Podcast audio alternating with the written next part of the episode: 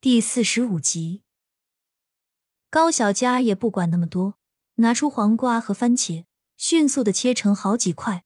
黄瓜切成一小段一小段的，番茄切成一芽一芽的，方便拿取。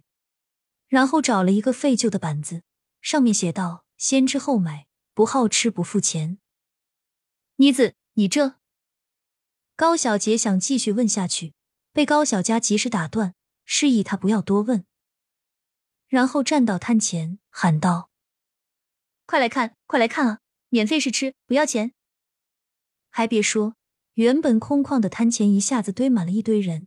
高小佳根据他们的先后排了顺序，说明情况：一人只能试吃一次，需要排队才可以。高小佳拿出二个西红柿和二根黄瓜作为试吃，其他都用做卖的。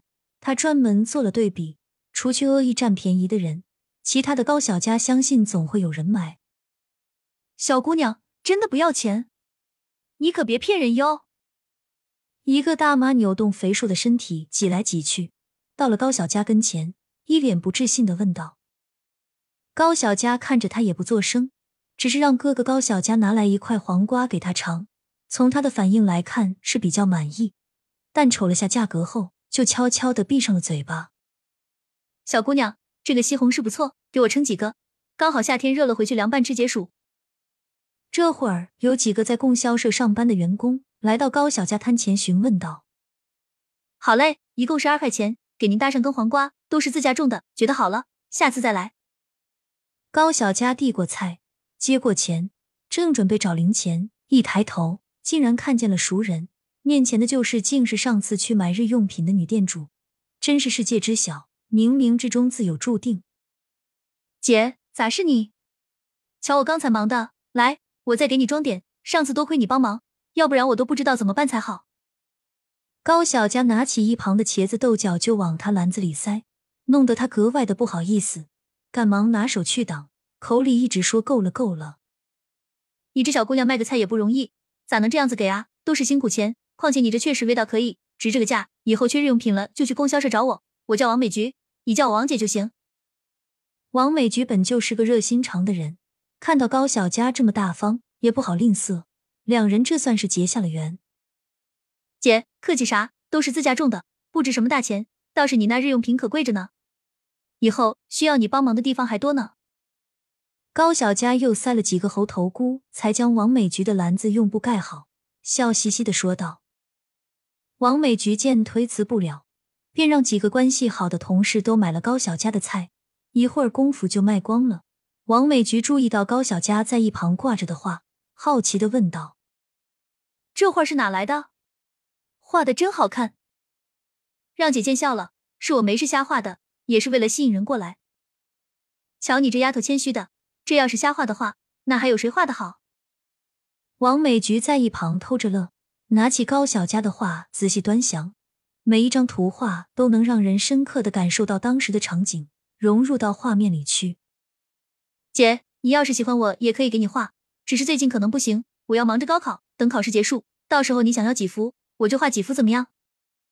高小佳以为王美菊想要自画像，便向他承诺道：“那感情好，也不用给我画，就是我想我儿子到时候可不可以跟你学？你放心，不白让你带，我们给你钱，行吗？”王美菊刚开始有点不好意思开口，直到后面才说了实话。他儿子一直喜欢画画，但是没有找到合适的人教，所以一直空下来。直到今天看到高小佳画的，王美菊觉得教他儿子应该完全没有任何问题。姐，你再这么说，那就是见外了。都是举手之劳的事情，总提前不好吧？要是姐真心感谢我，那就帮我这个哥哥瞅瞅看，有没有合适的姑娘，让我可以早日领个嫂子进门，那我就谢天谢地了。哈哈。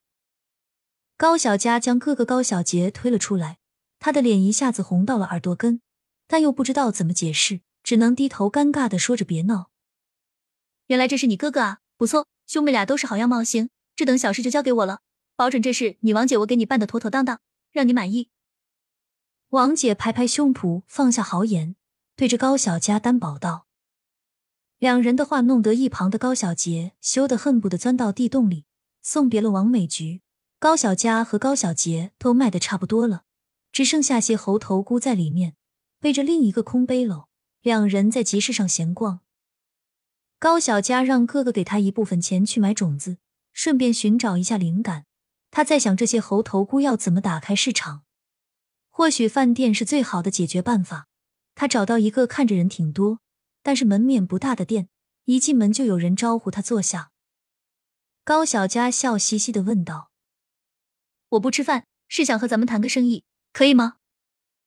一听不吃饭，服务员的态度立马沉了下来，之前热情的态度也没有了，拿着抹布在朝高小佳晃，哄人的意图很明显，嘴里还一直叨叨：“没钱，没钱，吃什么饭？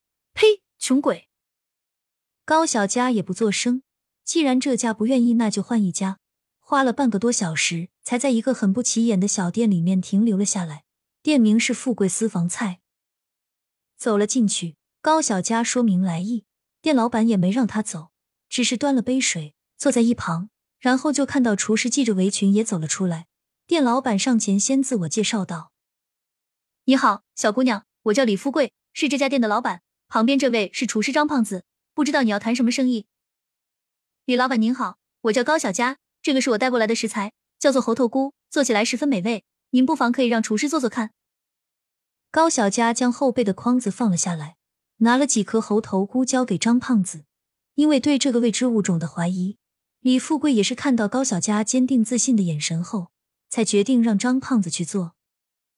十几分钟后，菜炒好端出锅，高小佳先品尝第一口，示意没有毒，可以随便享用。李富贵这才敢和张胖子动筷子，一尝味道就停不下来了。他们做的是猴头菇炒肉丝，但因为二者颜色相似。混在肉里，居然尝不出哪个是肉，哪个是菜。菌菇的清香混合着肉丝的顺滑，配上一碗米饭，让人胃口大开。直到两人吃完一盘菜后，高小佳才开了口：“怎么样？猴头菇的味道不错吧？不管是炒还是煲汤，哪怕是做成酱，都十分美味。是不错，就是不知道这个价格。”李老板是彻底被他打败了。现在味蕾里充斥的全是猴头菇的味道，让人意犹未尽。不贵，一斤五毛钱，物以稀为贵，这个道理，相信您不会不懂吧？高小佳考虑了一下，报出猴头菇的价格，学费的钱就靠着他了。这个道理谁都懂，但这个价格确实有点高啊。这样吧，先留下二斤，如果好了，咱们可以长期合作，不是吗？李老板不愧是生意人，话说的滴水不漏。既给自己留了余地，也给高小佳多了选择空间。